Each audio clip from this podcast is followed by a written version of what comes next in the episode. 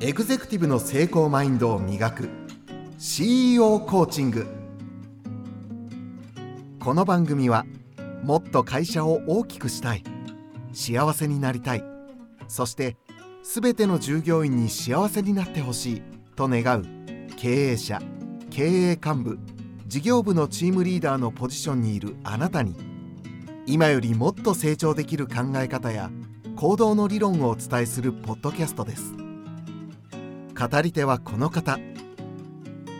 こんにちは。エグゼクティブ専門コーチの久野和義です。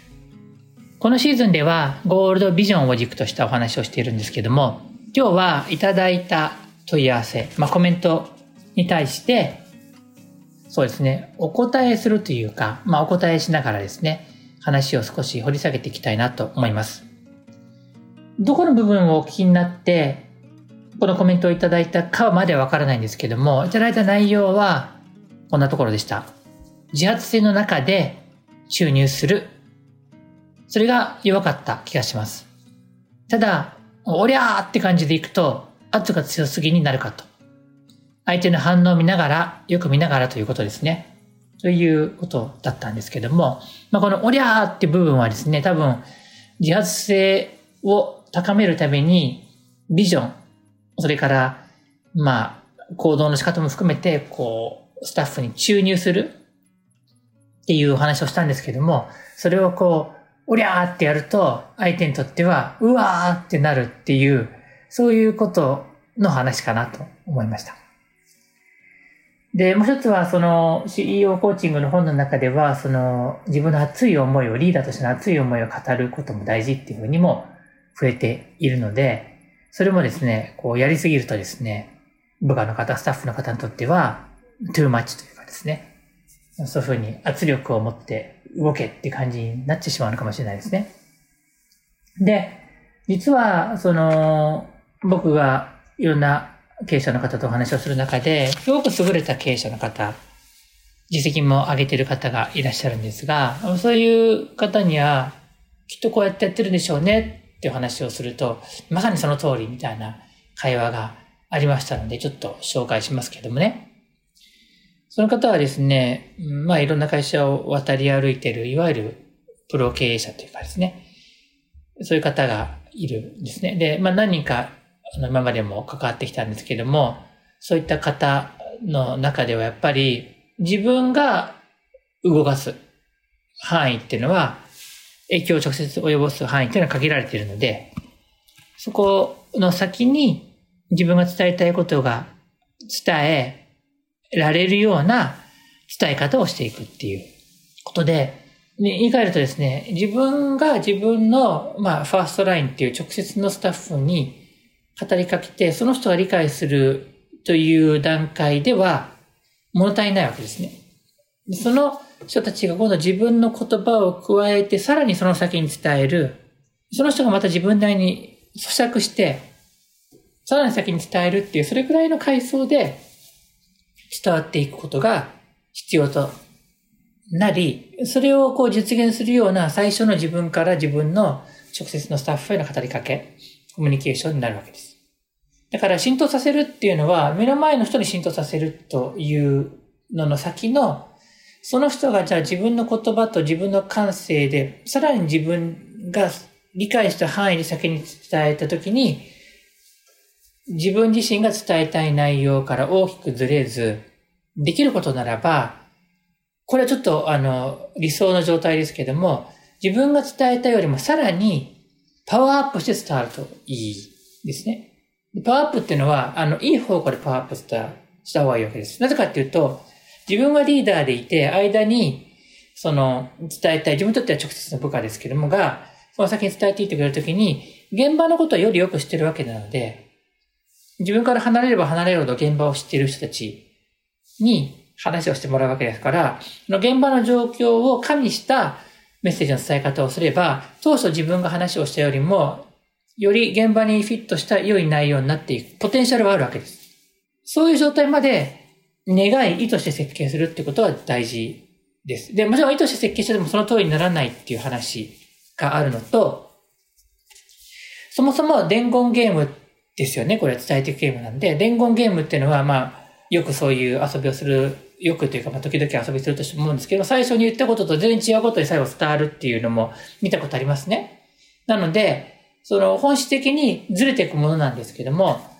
すごく上手に設計し伝えていくと、ずれていくけれども、それは元々のメッセージを損なうことなく、より現場に即したよりパワフルなものになって伝わるチャンスもあるわけです。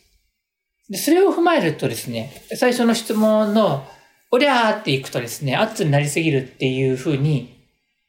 ならないことに気がついてほしいんですね。直接の人には柔らかくそーっと伝えて、その人が次に伝えるときに、その人の言葉でエネルギーが増していくわけですよ。自分がしっかり伝えると相手にしっかり伝わるんじゃないかっていう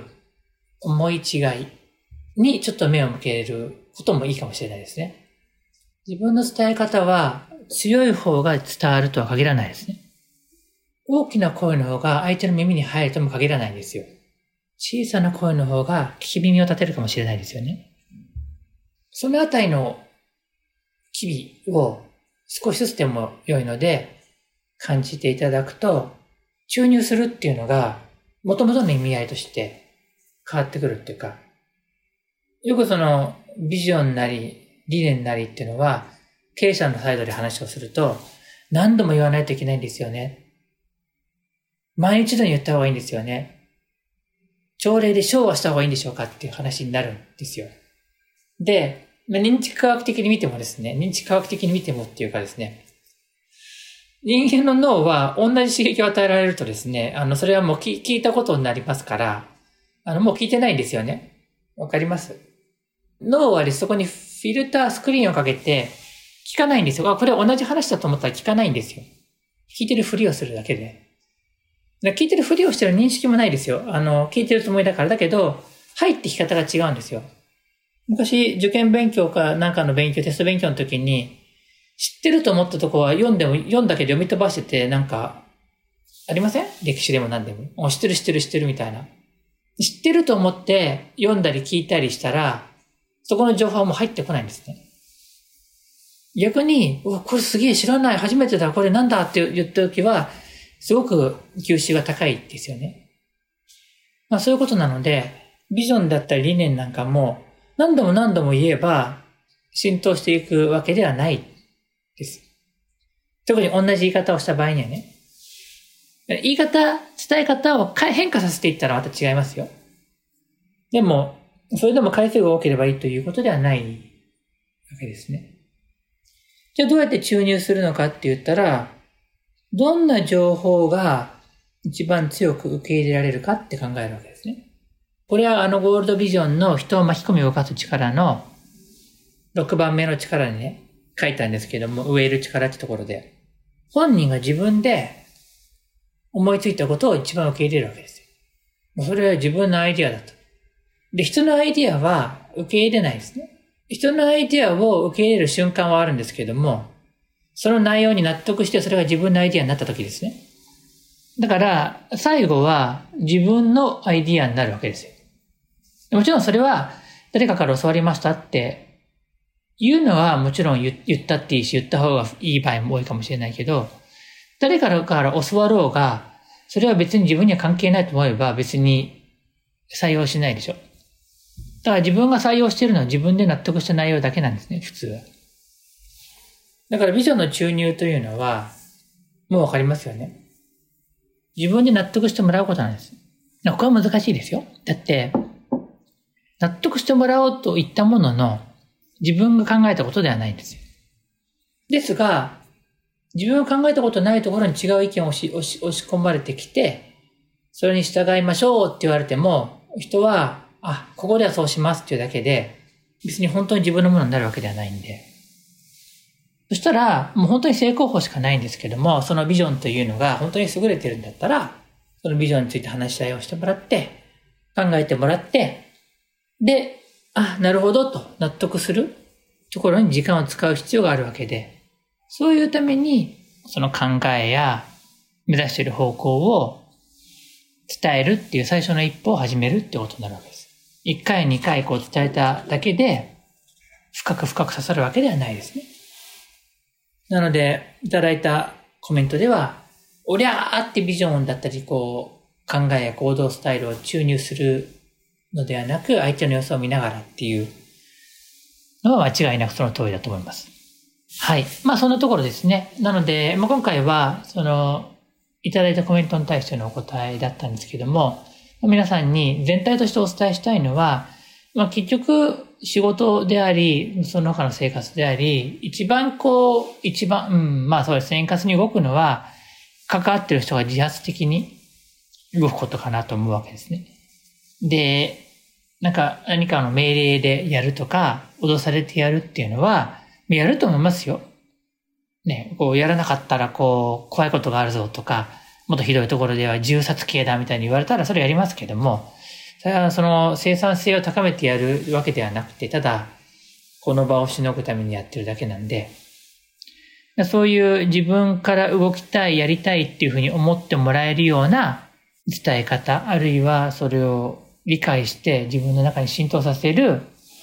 力を引き出せるような、そういうコミュニケーションの場を用意するとか、